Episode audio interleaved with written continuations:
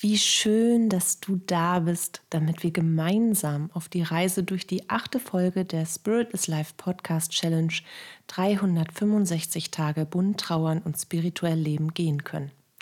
In den nächsten nun noch 357 Tagen erhältst du jeden Tag hilfreiche Impulse für deine Trauerreise und eine Menge Wunder auf deinem Weg. Bist du dabei?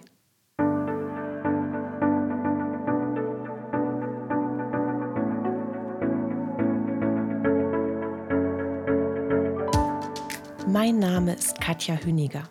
Als Medium, Trauerbegleiterin und psychologische Beraterin möchte ich mit dir über die bunten Themen von Trauer und Spiritualität sprechen, um dir damit Antworten auf innere Fragen, Verständnis und Licht und Kraft in deiner Trauerzeit zu schenken. Heute möchte ich mit dir über ein Puzzlestück des Themas Erinnerungen sprechen. Puzzlestück deswegen, weil es ein riesiges Thema auf unserer Trauerreise ist, das in unterschiedlichen Lichtern beleuchtet werden kann und auf das wir immer wieder einmal aus einem anderen Blickwinkel und Ansatz heraus zurückkommen sollten.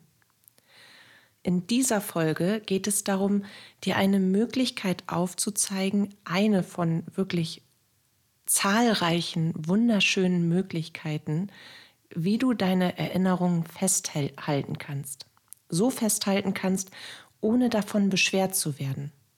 Wie du ihnen ein tiefes Leben einhaust, sodass du immer wieder ganz lebendig in diese Situationen eintauchen kannst, ohne dass sie verblassen.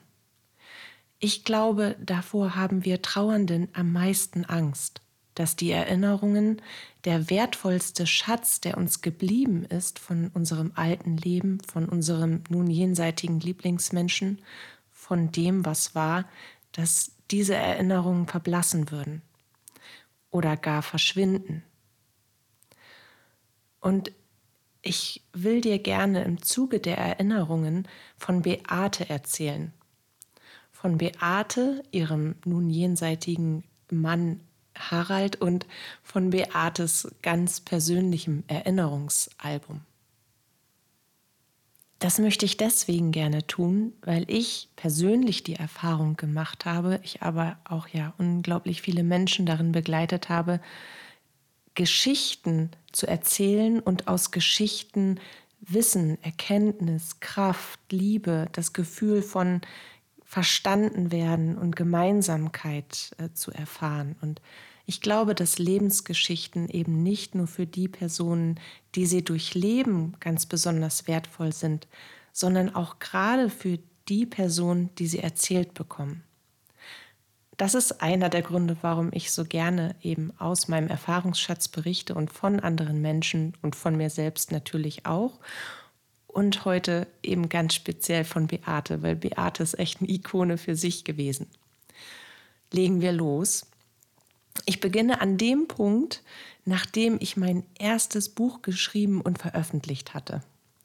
Nach diesem Zeitpunkt, nach der Veröffentlichung, erreichte mich ein paar Monate später ein Anruf von Beate. Beate bat um ein geheimes Treffen. Sie hätte einen Auftrag für mich, hat sie gesagt, den sie gerne mit mir besprechen würde. Allein. Bei sich zu Hause. Mehr sagte sie nicht dazu. Und das Ganze war wirklich äußerst mysteriös. Und ich wusste zu Anfang nicht, ob ich sie ernst nehmen oder ablehnen sollte, also im Sinne des Auftrages. Solch einen Anruf, der irgendwie an einen Spionagefilm und an James Bond erinnert, kriegt man ja nicht alle Tage, zumindest ich nicht. Die Neugier siegte dann aber doch nach einem kurzen inneren Zwiegespräch und so fuhr ich am vereinbarten Tag zu Beate, mitten in den Wald ins absolute Nichts. Und ich wohnte damals auf dem Land. Also mir war der Blick und das Leben in, ich möchte mal sagen, liebevoller Einöde und wilde Natur wohl vertraut.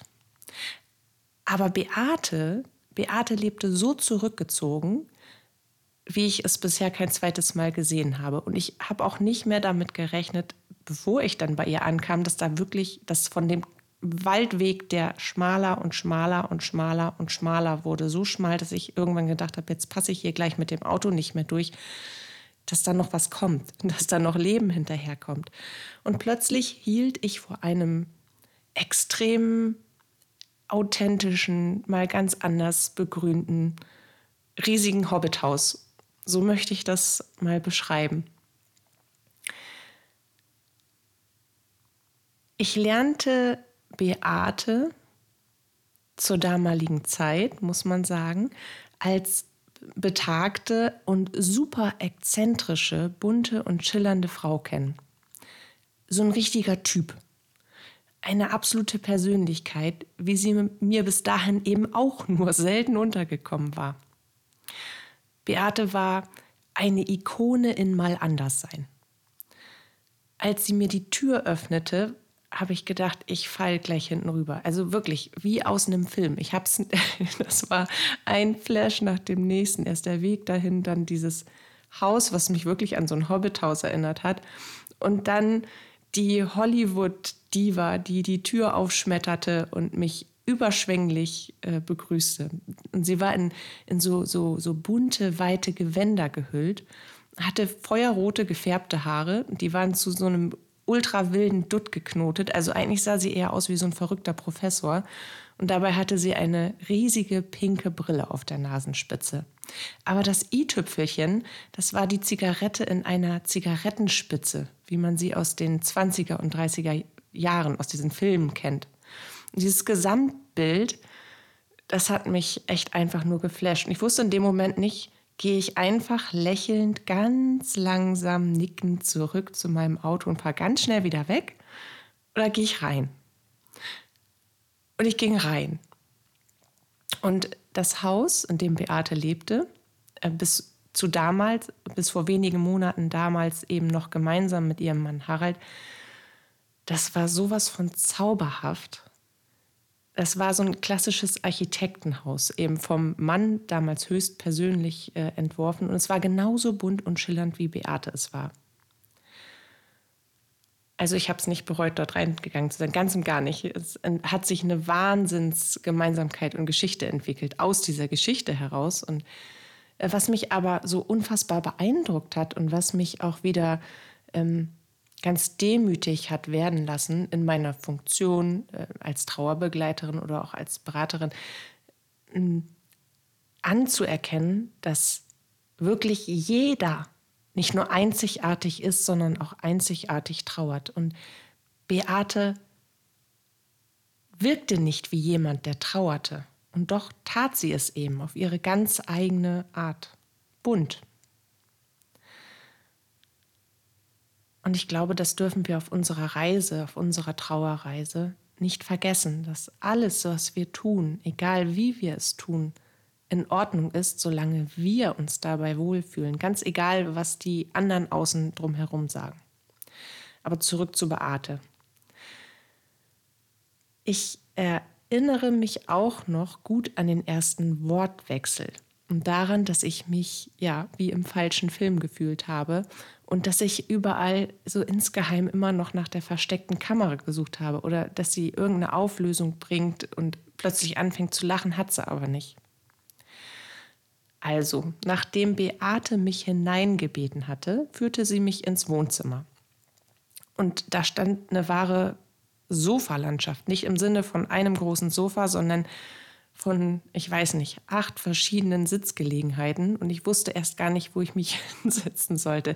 Ich hatte die Qual der Wahl und wollte mich gerade auf so ein Gift, auf so eine giftgrüne Zweiercouch setzen. Und in dem Moment spürte ich eine männliche Energie aus genau dieser Richtung. Und ich hielt mitten in der Bewegung inne, um die Energie besser wahrnehmen zu können und Beate war so aufmerksam, sie hat direkt diese klitzekleine Veränderung in meiner Bewegung bemerkt und direkt gesagt, ja, ja, da sitzt der Harald. Der hat schon immer gerne im Weg rumgestanden, wenn es wichtig wurde. Ständig bin ich in ihn hineingelaufen, wenn hier Leben im Haus war, wenn, wenn hier Leben ins Haus kam. Der wusste nichts mit sich anzufangen, wenn es stressig wurde. Gell, mein Schatz? Setz dich doch bitte mal woanders hin. Wir haben schließlich Besuch auch äußerst skurril. Ich meine, es ist nicht so, dass ich nicht in aller Regelmäßigkeit mitbekomme, gerade wenn man einen Kontakt für jemand anderen herstellt, dass die Angehörigen natürlich auch mit ihren jenseitigen Lieblingsmenschen sprechen. Aber so selbstverständlich innerhalb der ersten zehn Minuten unserer Begegnung, als, als, als wäre er fleischlich da, das war wirklich echt knallermäßig. Und Harald zeigte sich mir noch nicht zu diesem Zeitpunkt. Doch ich sah vor meinem inneren Auge ein lebendiges Bild von ihm, was er mir schickte, wie er kurz die Augen verdrehte und dann grinste. Das war sehr sympathisch. Und da musste ich auch selbst grinsen, aber ich habe mich trotzdem auf die andere Seite der Zweiercouch gesetzt, weil ich nicht für weitere Diskussionen zwischen, den, zwischen dem älteren Ehepaar sorgen wollte. Beate setzte sich mir gegenüber und sagte dann erst einmal nichts. Lange. Schaute mich nur an. Und das kannst du dir vielleicht vorstellen, nach einer gefühlten Ewigkeit fing ich an, so unruhig hin und her zu rutschen. Tee? fragte sie in die Stille und goss mir dann auch einfach spontan ein. Ich bedankte mich und ich muss sagen, ich wurde immer irritierter. Dann kam wieder lange nichts und ich nippte zwischendurch am Tee. Ich wollte aber auch nichts sagen. Irgendwie hat sich das nicht richtig angefühlt, als würde ich damit einen Prozess unterbrechen, der sich gerade entwickelte. Und dann fragte sie wirklich unvermittelt, warum haben Sie dieses Buch geschrieben? Dabei musterte sie mich, als wäre das eine Prüfungsfrage. Ich denke, um gewisse Themen aus der Tabu-Ecke zu holen und um meine eigene Geschichte ein Stück weit selbst zu verarbeiten, mit Hilfe des Schreibens. Das antwortete ich, und ich war auch stolz auf die Antwort. Woher auch immer sie so schnell kam, denn die Frage hatte mich wirklich überrascht. Beate rauchte wie ein Schlot und zwischen den Stü Zügen sagte sie dann nur, hm, verstehe. Dann kam wieder lange nichts. Und ich wurde wieder unruhig. Ich habe mich wirklich gefühlt wie bei einer mündlichen Prüfung. Und was haben Sie dabei gefühlt? Wieder eine so ungewöhnliche Frage, auf die ich auch erst einmal keine Antwort wusste. Ich meine, was habe ich dabei gefühlt? Ich habe tausend Sachen gefühlt und alle gleichzeitig. Und wie bringe ich das jetzt in fünf Sätze? Also nahm ich einen Schluck Tee, um Zeit zu gewinnen, und platzte dann doch einfach mit dem heraus, was so in mir vorging. Ich sagte sinngemäß, das sind ziemlich ungewöhnliche Fragen, auf die ich nicht so schnell eine Antwort finde. Ich habe alles gefühlt, alles, was ich durchlebt habe damals. Auf einmal, nacheinander, durcheinander. Aber warum, warum wollen Sie das denn alles wissen? Ich zum Beispiel, ich weiß ja noch nicht mal, warum ich hier bin. Na, dann fragen Sie mich doch, antwortete sie kokett und vollkommen ernst, sodass ich wirklich langsam an ihrem Verstand zu zweifeln begann. Immerhin wollte sie mir am Telefon ja nichts Konkretes sagen, und nun tat sie so, als hätte ich dies so für mich entschieden, als wollte ich das so, als hätte ich nichts wissen wollen. Also fragte ich, warum bin ich hier? Was möchten Sie von mir?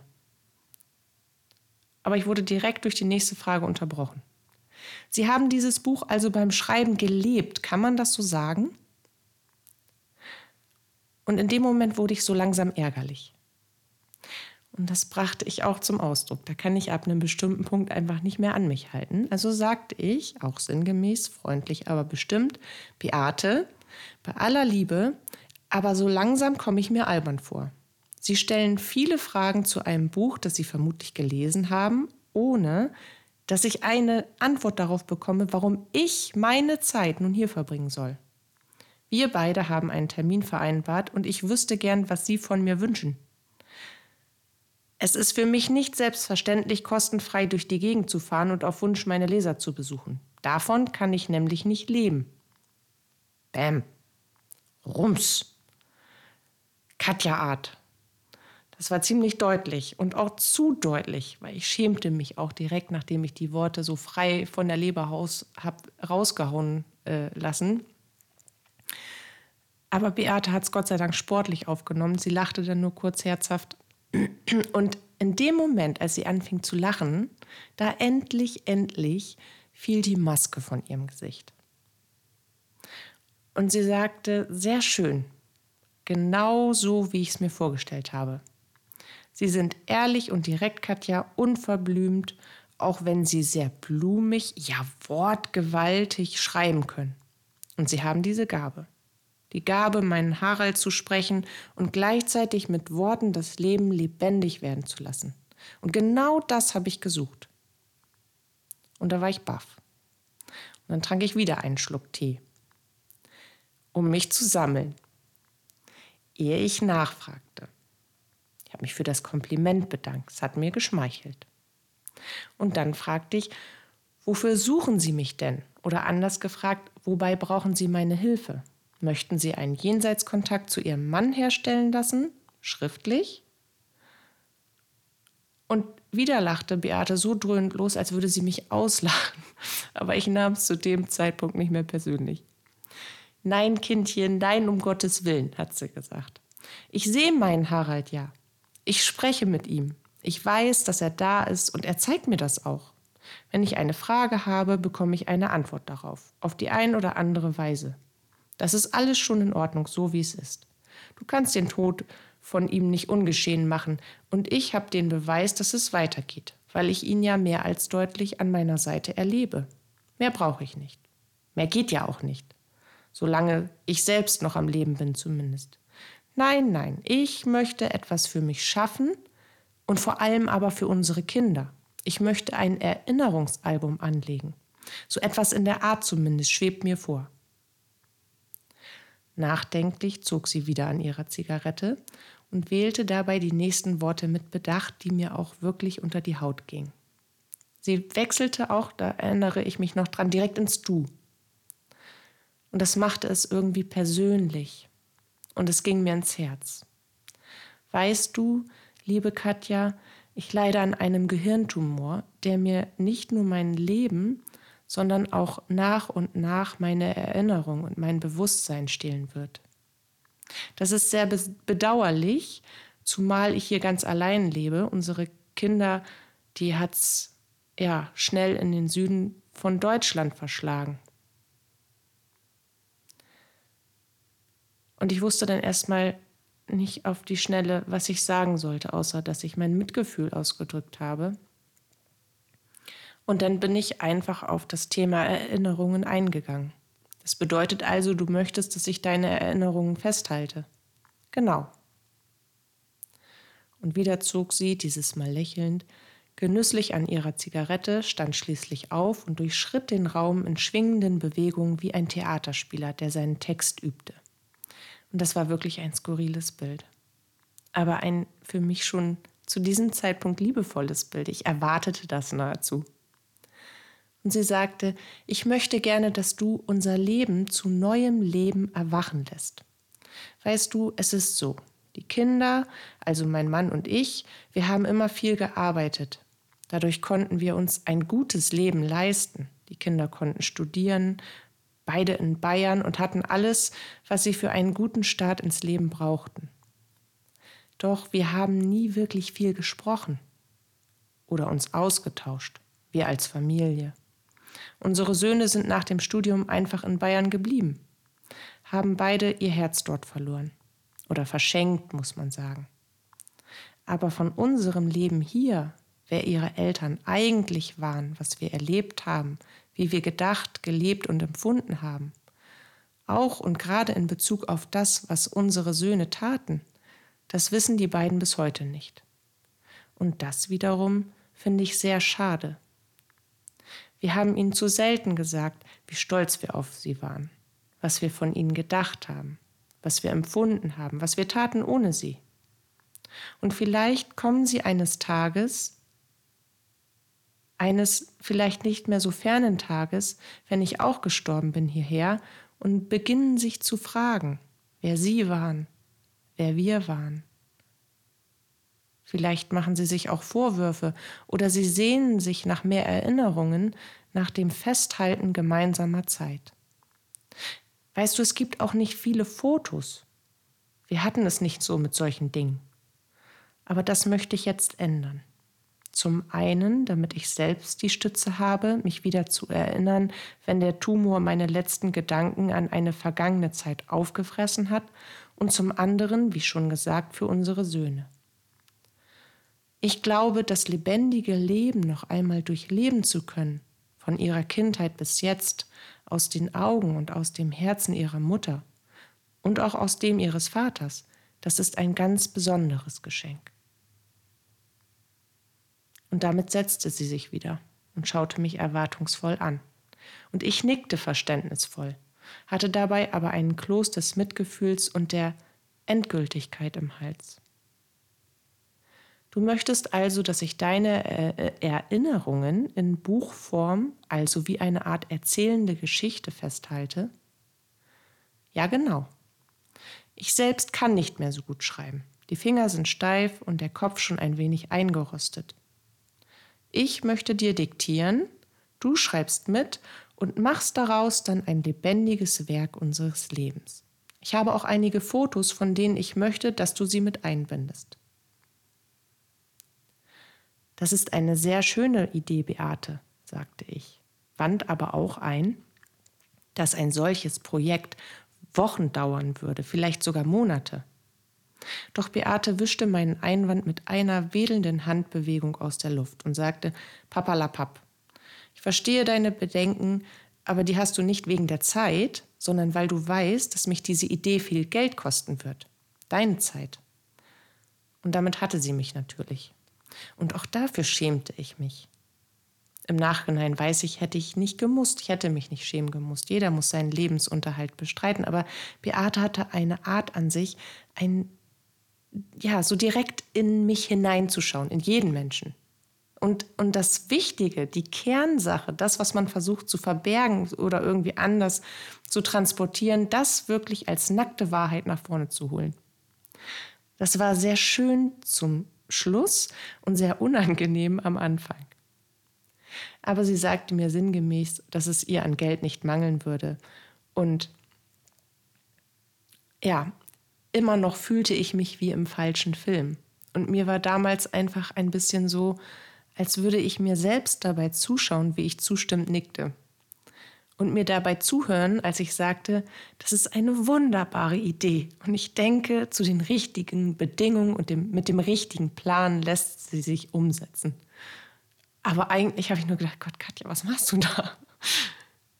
Ja, und so, ganz Beate, wurde da auch kein langes Federlesen daraus gemacht.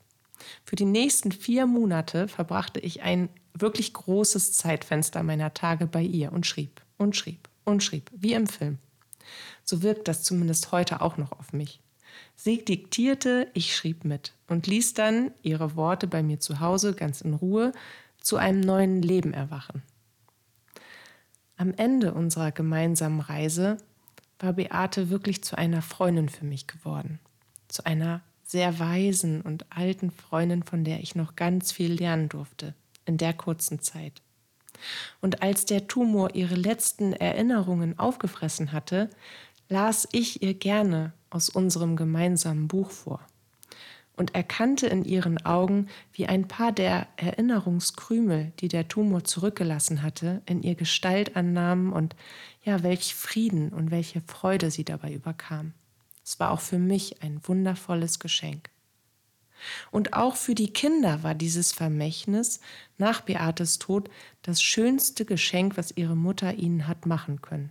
Genau so, wie Beate es vorhergesagt hat.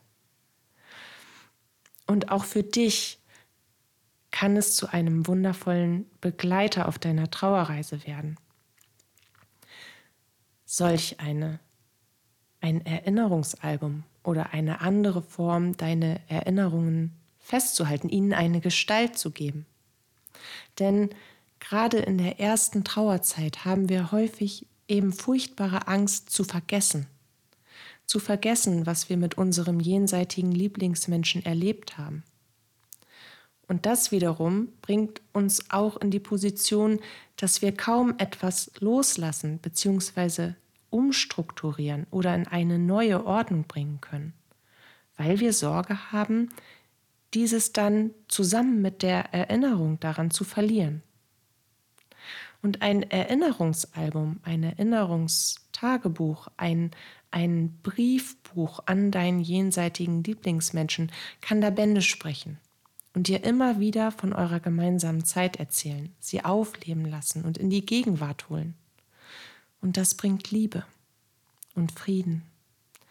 Es schafft Leichtigkeit, weil du nicht mehr so viel in dir aufgestaut belassen musst, sondern viel freier durch die Tage gehen kannst, weil du keine Sorge mehr haben musst, dass du auch nur eine klitzekleinigkeit, die dir wichtig ist, vergisst. Und weil du sogar die Dinge aufschreibst, weil sie dir einfach wieder hochkommen, weil, sie, weil du dich daran erinnerst, wenn du anfängst, dich aktiv zu erinnern, an die Kleinigkeiten, die du schon fast vergessen hättest. Ja, vielleicht fragst du dich, wie du ein Erinnerungsalbum anlegst. Und das ist ganz einfach. Immer dann, wenn dich eine spontane Erinnerung, oh Gott, ich habe Probleme mit dem Wort Erinnerung, Erinnerung überkommt, also immer dann, wenn dich eine spontane Erinnerung überkommt, yes, Katja, machst du dir Notizen dazu. Diese Notizen holst du dir dann in Ruhe hervor und beginnst diese Szene der Erinnerung, ich brauche ein anderes Wort dafür, ich kann es nicht mehr sprechen.